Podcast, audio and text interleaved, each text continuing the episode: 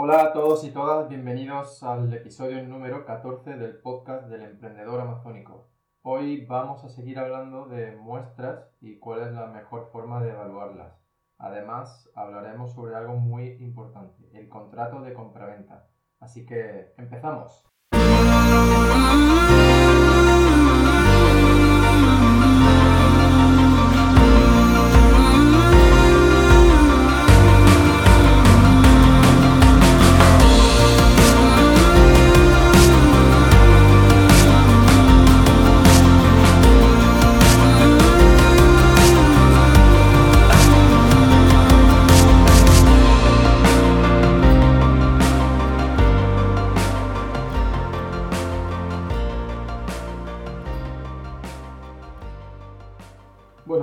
Antes de entrar en materia y antes incluso de darte las novedades sobre mis marcas privadas, voy a abrir el episodio presentándote una, una nueva sección.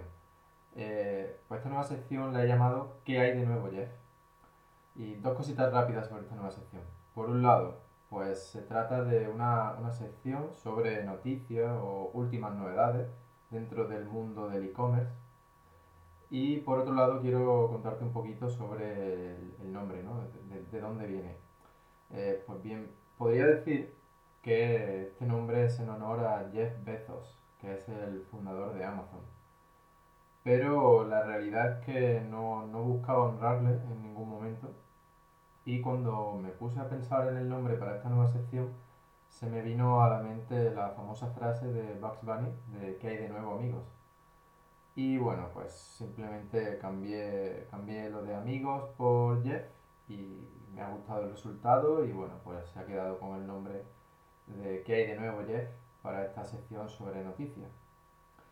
Si tienes alguna sugerencia para el nombre o no te gusta, por favor déjamelo en los comentarios del episodio este en la, en la web del emprendedoramazónico.com y la tendré, lo tendré en cuenta para unos futuros cambios, ya que es una nueva sección, estamos empezando, pues si no te gusta el nombre de que de nuevo Jeff, dímelo en los comentarios. Pues bien, en esta primera entrega de que de nuevo Jeff, eh, os cuento lo siguiente. Amazon ha dejado de publicar datos sobre el volumen de búsqueda de palabras clave. Por lo que he leído, mm, la realidad es que Amazon nunca tuvo la intención de hacer estos datos públicos y que era pues pequeño fallo en su código, o bueno, eso al menos es lo que han dicho. Aunque resulta un poco difícil ¿no? de creer que, que Amazon pueda tener semejante fallo, semejante bug en su, en su código, ¿no? en su forma de funcionar y en los datos que, que, que publica. Pero bueno, esto, esto es lo que han dicho. Pero bueno, vamos, esto solamente ha sucedido en el último año, como ya os digo. Así que vamos, ¿por qué nos importa esto a nosotros? ¿no? ¿De qué manera nos afecta esto como vendedores?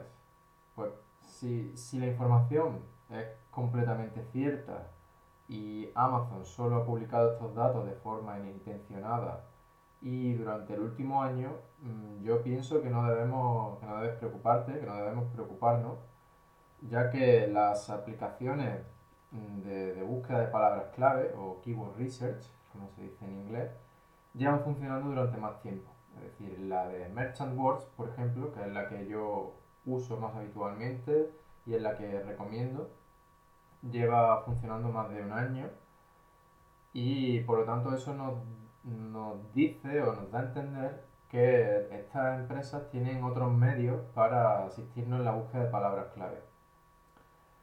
Eh, de hecho, yo le he contactado personalmente a los de Merchant Words ya que quería saber cuál era su posición frente a este tema.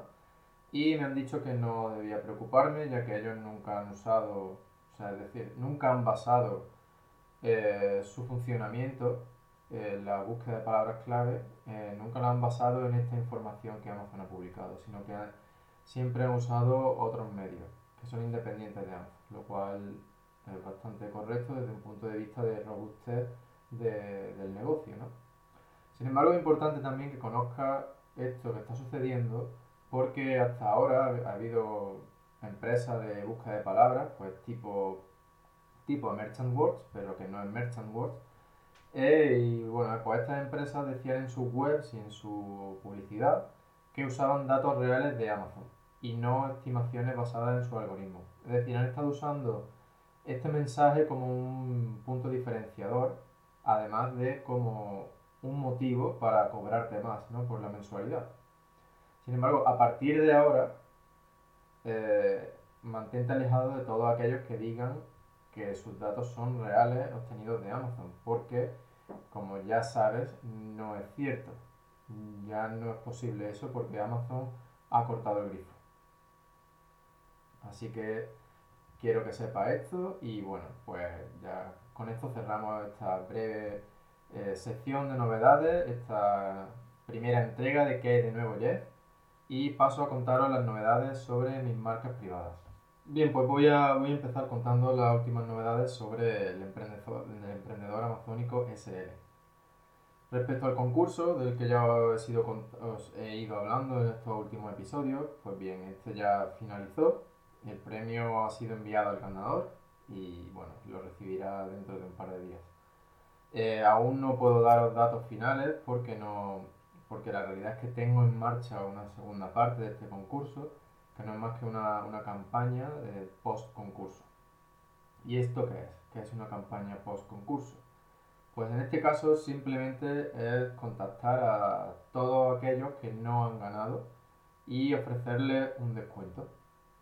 Por un lado, eh, si hace esto, está ofreciendo algo a modo de, gracias, ¿no? de agradecimiento por su participación, por darte su email y por unirse a tu concurso, darle difusión o no dársela, etcétera, en fin. Está agradeciéndole y un poco pues eliminando ese saborcillo amargo ¿no? de, de no haber ganado. Y por otro lado, eh, con estas nuevas ventas que pueden venir a raíz de ofrecer un descuento especial, pues también se contribuye a reducir eh, la inversión realizada con el concurso. Es decir, tú pues, tienes que comprar los productos del premio, tienes que pagar la, el envío, tienes que pagar la publicidad para la difusión del concurso, etcétera, etcétera, etcétera, ¿no? Entonces, pues con estas nuevas ventas, porque son unos emails, unos clientes que tú antes de empezar el concurso no tenías, pues con estas nuevas ventas puede que de algún modo pues reduzca esa inversión inicial que has tenido que hacer y por lo tanto pues también reduzca el coste de adquisición de cada uno de esos nuevos clientes.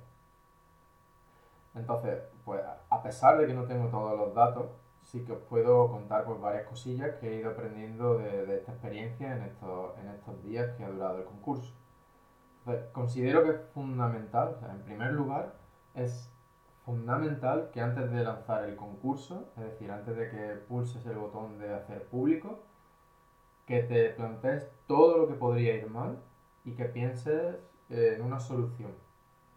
Eso es fundamental. Por otro lado, también es muy importante que pongas un valor monetario, un coste, a cada acción para conseguir que la gente se una a tu concurso.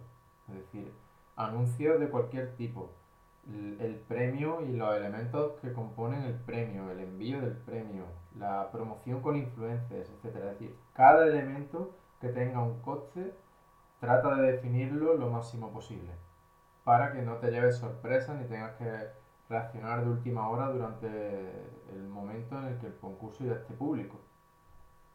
Así que con esto último que he dicho de los influencers, pues también es importante que empieces a contactarlos al menos dos o tres semanas antes de la fecha estimada en la que tú quieres que publiquen la información sobre tu concurso. En mi caso, por ejemplo, he empezado a contactarlos 10 días antes y la realidad es que no, al final no he podido trabajar con ninguno porque no, pues no, no me han contestado, la realidad es que no me han contestado a tiempo para, para que publicaran la información. Así que mi consejo es que empiece a trabajar con ellos, a contactarlos, pues mínimo tres semanas antes de que tú lances el concurso. Y una vez más, tenlo todo organizado antes de hacer clic. Mm, todo, incluso cuéntaselo a tu socio, a tu socia o a alguien y que te diga qué cosas ve que cree que pueden ir mal, qué cosas creen que mm, deberías tener organizada. Es decir, no hay exceso de organización en esto.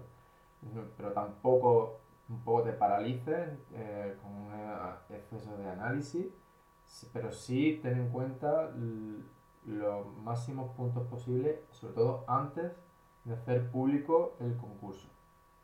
Ya os iré dando más detalles sobre los resultados más adelante, una vez que ya haya terminado con esta campaña post concurso y haya, haya analizado y tenga todos los datos para daroslo de una manera mm, correcta para que podáis eh, obtener vosotros pues, buenas conclusiones y podáis aplicar, eh, aplicarlo a vuestros futuros concursos.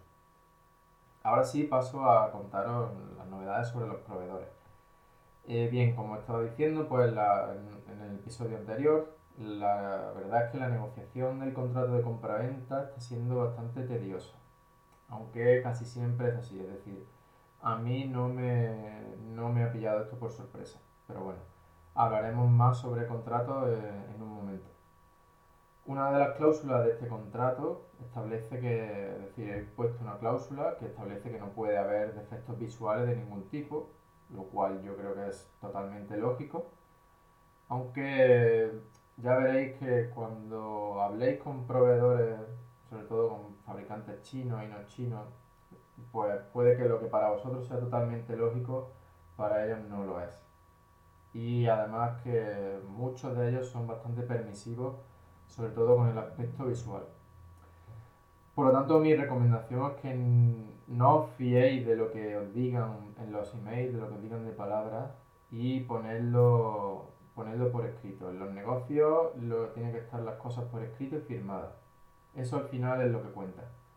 Así que no, no os dejéis llevar por sus buenas palabras durante el proceso de intercambio de emails hasta que estés dispuesto ya a hacer el pedido y todo aquello que sea importante, ponlo por escrito. Pero bueno, hablaremos un poquito en un momento, hablaremos más sobre esto. Entonces, pues bien, como ya te puedes imaginar, eh, hay un problemilla ¿no? con el aspecto de una de las variaciones, ya que este fabricante pues, no está dispuesto a aceptar eh, que este, este problema visual sea considerado un defecto y por lo tanto te va a compensarme Así que he decidido que no, voy a correr el riesgo y por lo tanto pues esta variación que es con la que empezaba, con la que, perdón, con la que pensaba empezar a vender en Estados Unidos, pues he decidido que no se va a fabricar, no voy a, a comprarle, por lo tanto no voy a empezar a vender en Estados Unidos todavía, porque no, estoy dispuesto a empezar vendiendo con, con fallos visuales ni de ningún tipo. Así que bueno, empezar a vender en Estados Unidos se ha convertido en mi objetivo principal para 2019. Así que bueno, mantendré, os mantendré al tanto de cómo vaya evolucionando esto. Y bien, pues para finalizar esta parte de mi, del emprendedor amazónico SL, quiero contaros una serie de cambios que voy en los cuales voy a empezar a pensar. Y es que voy a empezar a trabajar en la redefinición de mi público objetivo, del público objetivo de mi marca. El objetivo es reducir de una manera totalmente consciente, porque ya llevo mm, más de tres años con esta marca, y pues el objetivo es reducir el espectro del público objetivo. Porque lo que quiero es llegar a, aquellas personas que más necesitan mi producto. Aquellas que, mm, que por lo tanto les va a resultar más fácil adquirirlo, más fácil usarlo y van a convertirse en seguidores más fieles y, estos son los que, los que mejor hablan del producto, es decir, son los mejores embajadores para tu marca.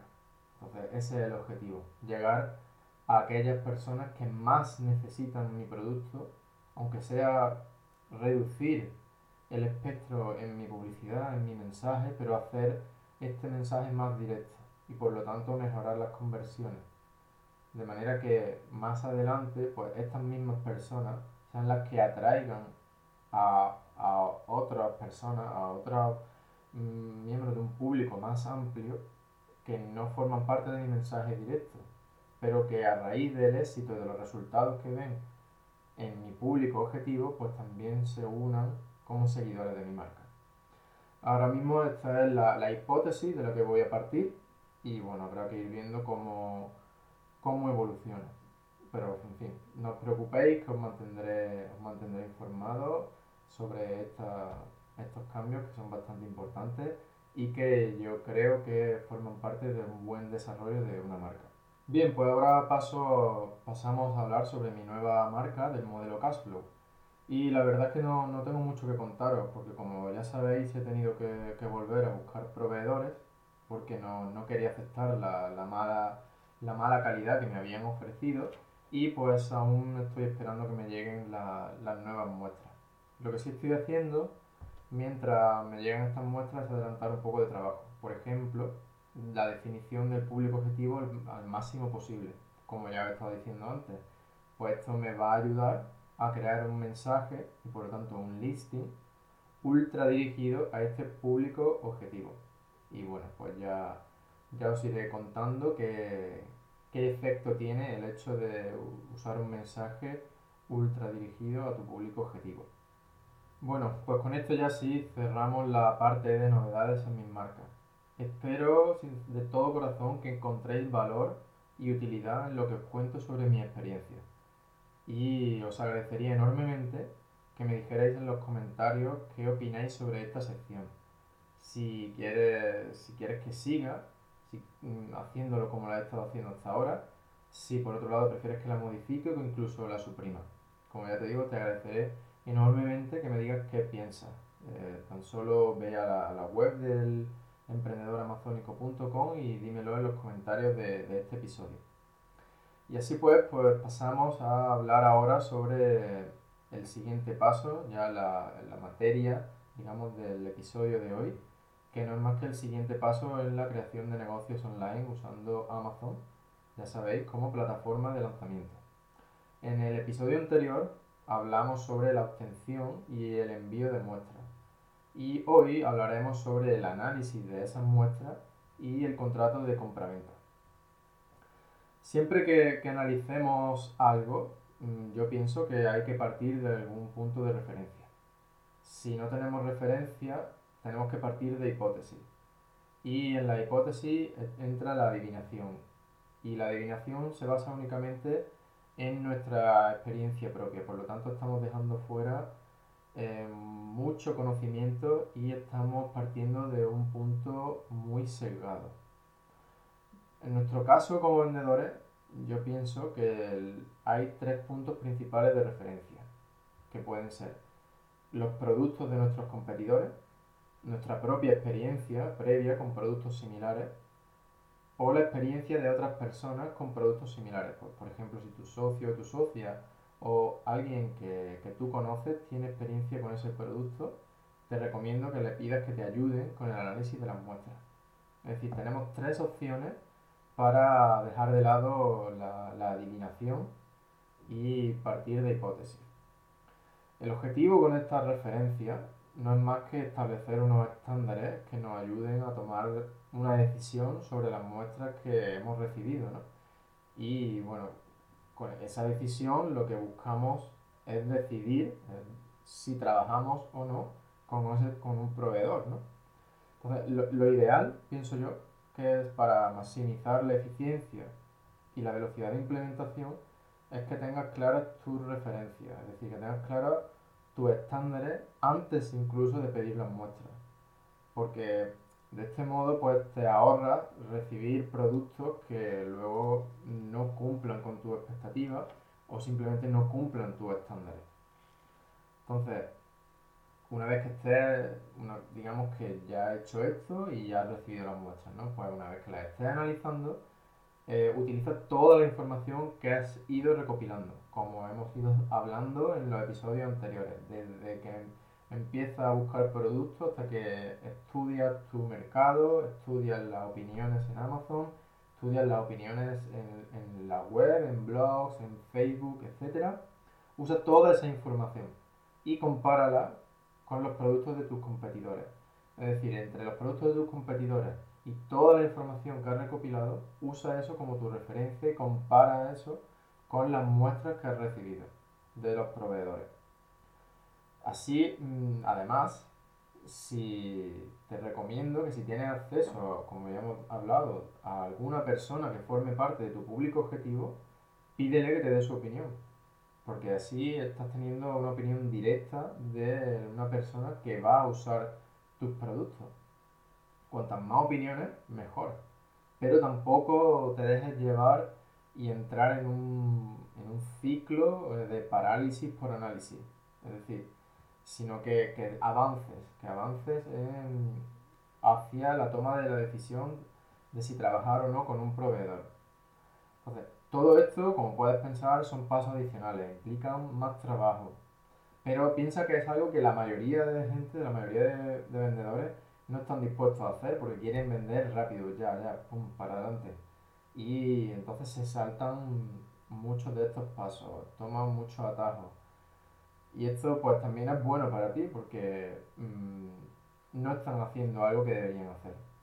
Entonces, estos pasos son necesarios porque aumentan las probabilidades de éxito futuro. Y si ellos o tus competidores no lo están haciendo, también estás ayudando a que tú aumentes tus probabilidades de éxito futuro.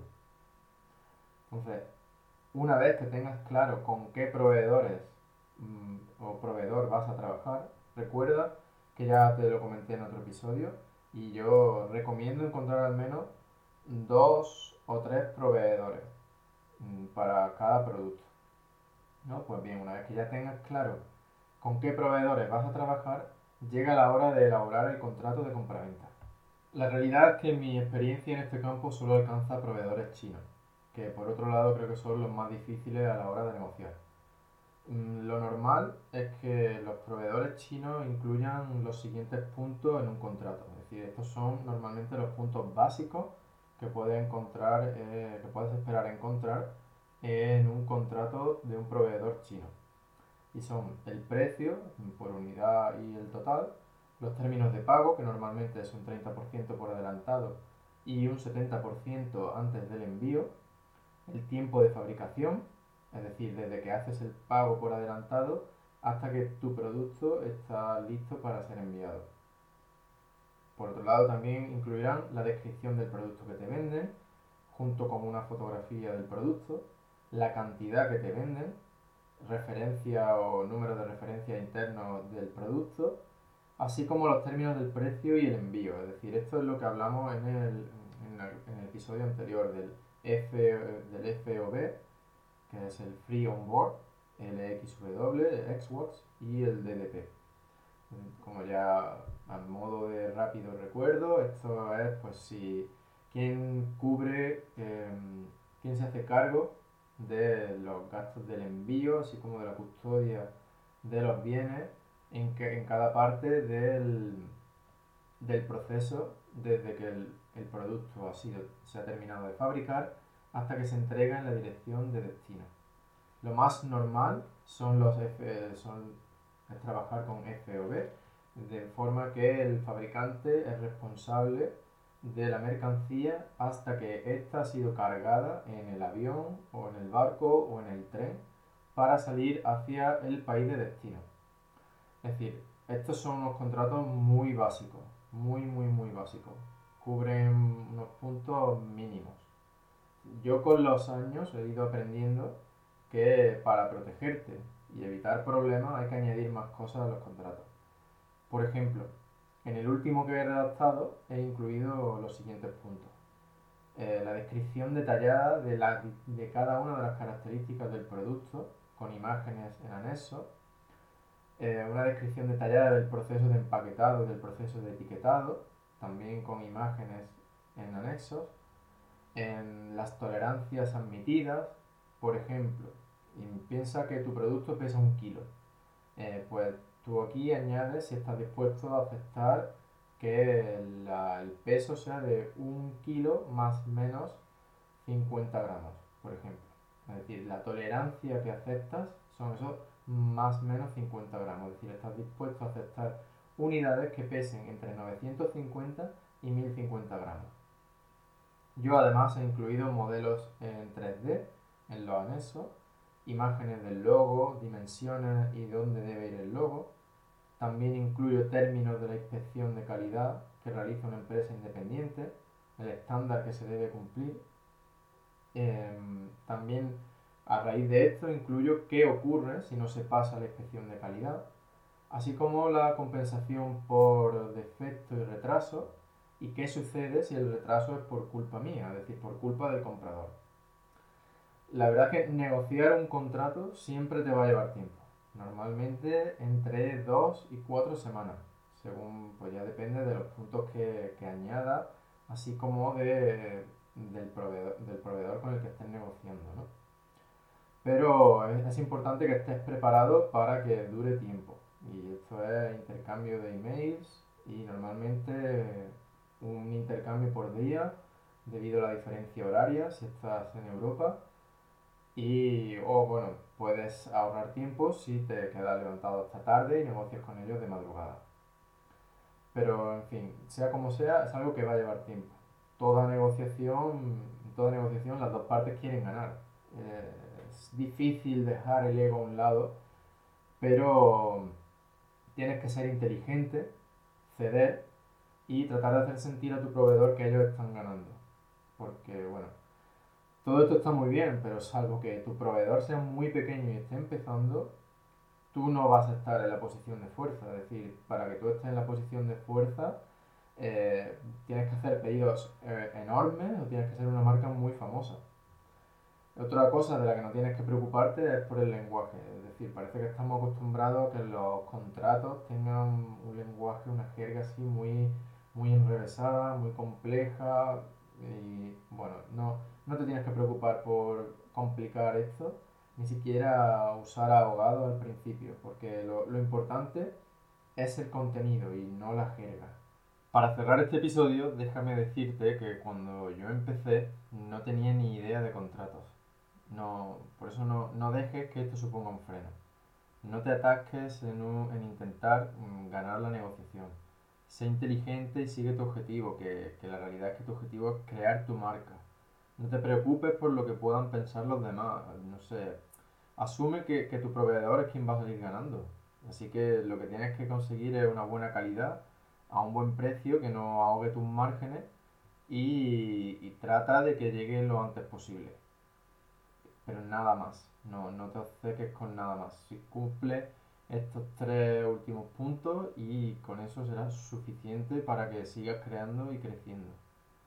Así que bueno, si, si aún quiero pedirte que si aún no lo has hecho, pues te agradecería muchísimo que te suscribas al podcast a través de la web del emprendedoramazónico.com eh, o en Spotify, iTunes o YouTube o cualquier otra plataforma que, que uses.